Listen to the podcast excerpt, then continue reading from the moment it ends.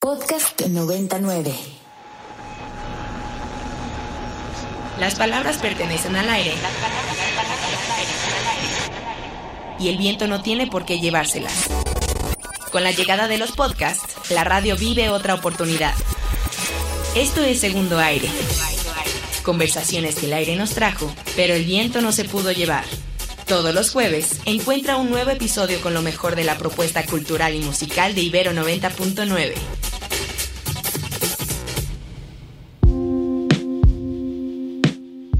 Este es El Segundo Aire, un podcast de Ibero 90.9, estación de radio de la Ciudad de México. Mi nombre es Daniel Maldonado, me dicen Elvis no Elvis, y la misión acá es darle nueva vida a los momentos más estimulantes que nuestra FM ha tenido en las últimas horas. Exterior. Día. La tarde es menos soleada de lo previsto. Estoy en un parque, junto a un río en el que todavía se puede nadar. Mis amigos que no vinieron me pidieron que les llevara de souvenir una estaca, pero sigo sin encontrar ninguna. En medio del carnaval de Baidorá, me pregunto cuál es mi lugar. Porque es justo cuando escucho música en vivo donde estos cuestionamientos asaltan mi cabeza. Por la mañana salí de casa, tomé mi bicicleta y acudí al punto de encuentro que me traería hasta acá. Llovió y mis calcetines se empaparon desde las 8 a.m. No traigo chanclas por si sale el sol, no traigo ropa caliente por si sigue lloviendo. Este día tiene el potencial para ser un desastre. Ahora mismo podría estar en casa, con un café caliente, un perro amoroso y una película en la pantalla. Pero me gusta ir a festivales, porque entre la gente y la música, mis múltiples personalidades y deseos se manifiestan intensamente. Lo mismo le ocurre a Ibero 90.9. Sus múltiples personalidades, deseos e intereses brotan todo el tiempo de nuestra antena en Santa Fe, donde la vanguardia musical y los finos clásicos encuentran un espacio, donde el folk y la música electrónica mueven los mismos pies. En este segundo aire, el productor Cerrone y el rey del silbido, Andrew Bird. Yes. yes. So exactly, this is it. Yes. And my mother proposed to me to come down and and uh, to to promise to come down for the school for the years of the school, and if I uh, come down very well uh, at the end of the years, uh, she's going to buy me uh, a drums. So I was really surprised, but I win the drums, and that is it was for me the like she presented to me my best friend for the rest of my life. So uh, thanks. Esa es la voz de Cerrone. El productor y DJ francés, uno de los más influyentes de la década de los 70 y 80 en Europa. Visitó nuestra cabina A y Brent y Brent, Brenda Camacho, le dio una vuelta a bordo del Impala, bólido de clásicos. Cerrón era un joven inquieto, por lo que su madre le regaló una batería a ver si así se tranquilizaba. Lo que comenzó como un remedio se convirtió en el gran regalo de la música, Brenda le pregunta por los sonidos que más lo influyeron. So, how was it? Because I saw in this documentary where you presented yourself and your history that you started kind of listening first to rock music. How was it for you to listen to that and then create another oh, whole genre? Yes, my influence come from uh, Santana, from Barabbas, from uh, the the band Chicago. Uh, Hendrix, uh, Deep Purple. That it was my uh, my period. So my uh, the source of my influence was multiple. Santana because I'm a drummer, so of course, of course. that affect me. And uh, Chicago, you know the band Chicago, yeah. the brass, the, the, the way the the, the band uh, harmonized the, the, brass section. I use that a lot on my production. So my influence come from really from the 69 to 70. A lot of I, I use also a lot of string, like Barry White. Jimi Hendrix, Santana y Deep Purple son nombres que sí o sí se pronuncian en programas como el Impala, que se transmite de lunes a jueves en punto de las 11 horas. Y que me disculpe Universal Stereo, pero el Impala recorre los clásicos más finos de la frecuencia. Por cierto, hablando de, una de las rolas menos reconocidas del DJ y baterista francés contiene un sampleo de Black is Black de los Bravos, pero Brentis la conoce y sorprende al DJ. Si usted sintoniza en este momento universal, es probable que esté sonando la versión original de ese rolón.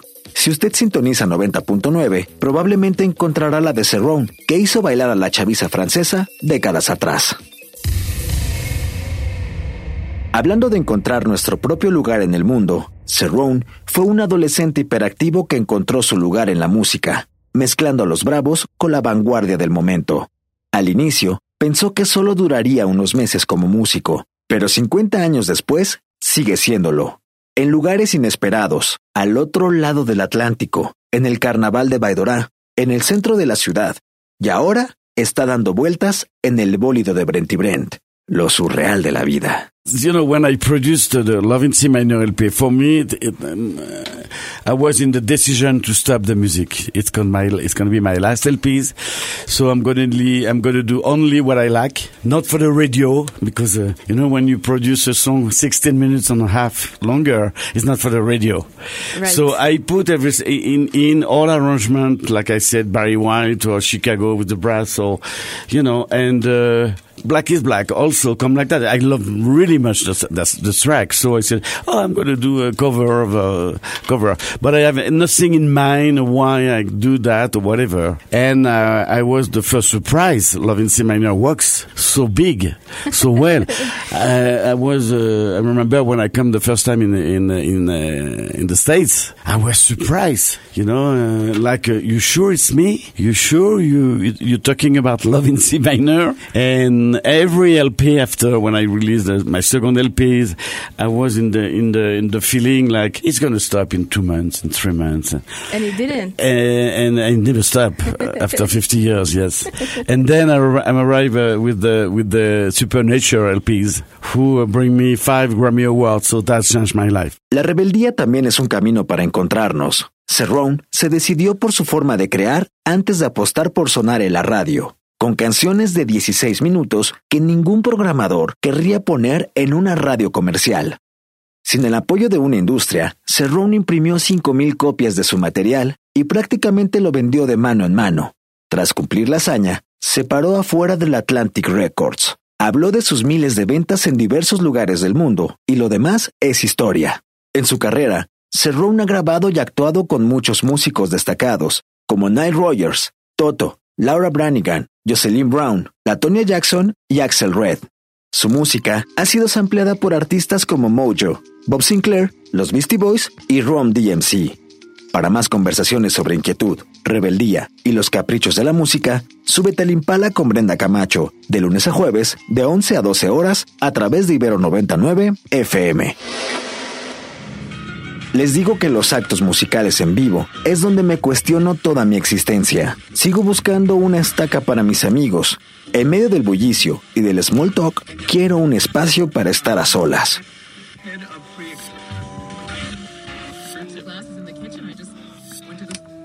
Después de un par de vueltas, escucho un silbido es mi amigo Rafis, que hace unos días se tatuó unas cobras en las nalgas. Ya sé que esto no tiene nada que ver con el podcast, pero son cosas que cuando pasan se tienen que contar. Hace unos meses cerró su restaurante, pero vino a cocinar comida vegana. Y si en un festival puedes comer lo que un amigo cocinó, debes hacerlo. Al otro día me lo robé de la cocina y nos fuimos a ver a Juan Cirerol.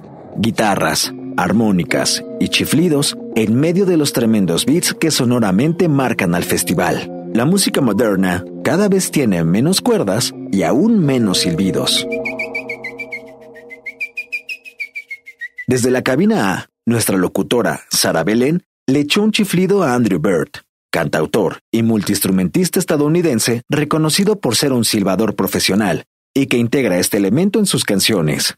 A su música le suma un violín, y esta combinación lo ha distinguido. Em, Esa es la voz de Sara, y la puedes escuchar en vivo de lunes a jueves a las 7 de la noche. Ella le preguntó a Andrew Bird sobre los nervios que existen al subirse al escenario. I never walk on stage thinking, "Oh, I got this."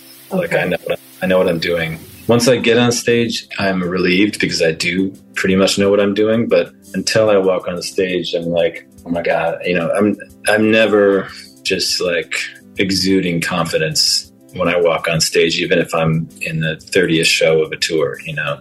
Each one you got to kind of pinch yourself to make sure you're not phoning it in, or you always got to throw in a new tune to keep it fresh and keep you on your toes, or have the risk that you could fall on your face, and always know that you could, things could go wrong. Even look forward to things going wrong, just to remind yourself that you're alive and you're human and this is like a moment in time with that you're sharing with these people. And uh, so, yeah, I have various techniques to make sure I don't get uh, complacent. Andrew habla sobre el camino al escenario. Arriba de él está cómodo, pero unos pasos antes debe pellizcarse para asegurarse de no hacer las cosas sin esfuerzo y sin entusiasmo. Invitación especial a jamás regirse bajo la ley del mínimo esfuerzo. Pero ser el punto principal de atención para miles de personas también podría patear la bolsa de la ansiedad. I'm still, that's an ongoing uh, challenge because I still have crazy anxiety. But I mean, I really, really need that performance, the live performance to remind myself of like who I am and what I'm capable of. And I'm not one to like meditate or I just that, but to kind of quiet that that um, chatter in my brain, the songwriting. I mean, that's what I that's what I was saying. What I did during pandemic and that time of so much time with your own thoughts and so much solitude is try to turn that chatter into towards something useful. Andrew Weckman Bird lleva en el apellido la penitencia. El experto silbador dice que no medita, pero que sí logra callar las voces en la cabeza. Cuentan que en su tarjeta de presentación dice profesional del chiflido.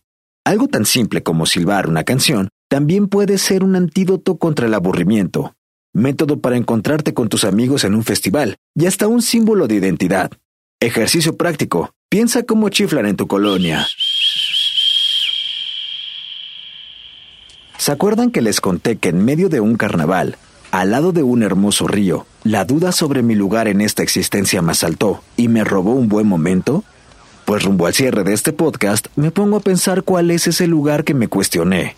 Sin ropa para el sol, sin calor para el frío, todo mejoró cuando Majo Espinosa, que conduce el programa Contracorriente de los jueves a las 9 de la noche, me llevó un sleeping que aún no le devuelvo.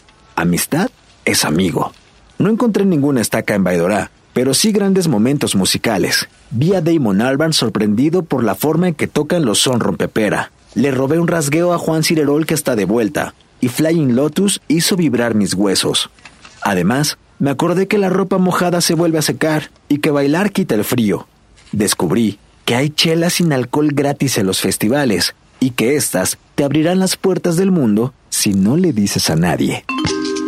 También encontré un lugar, en la comida hecha por las personas que me quieren, en un chiflido para mí entre la multitud, y otra vez me sentí cómodo a solas. Entre la pista de baile y el folk me hice de un lugar, tal y como lo hace Ibero 90.9, que en un mismo día puede tener en entrevista al legendario DJ francés Serrón y al experto silbador Andrew Bird. Este fue el segundo aire, el podcast donde recordamos que las palabras pertenecen al aire y que el viento no tiene por qué llevárselas. El guion y la voz en este episodio son de Daniel Maldonado. La edición es de Sofía Garfias y Ricardo López Cordero. Las entrevistas de Sara Belén y Brenda Camacho. La postproducción de Daniel Maldonado, Elvis no Elvis. Agradecimientos especiales a Ana Valencia, la vampiresa. No olvides rankear este episodio, ponerle estrellitas y demás. Nos puedes escribir en arroba ibero909 y mandar un chiflido en arroba Elvis no Elvis. Hasta la próxima.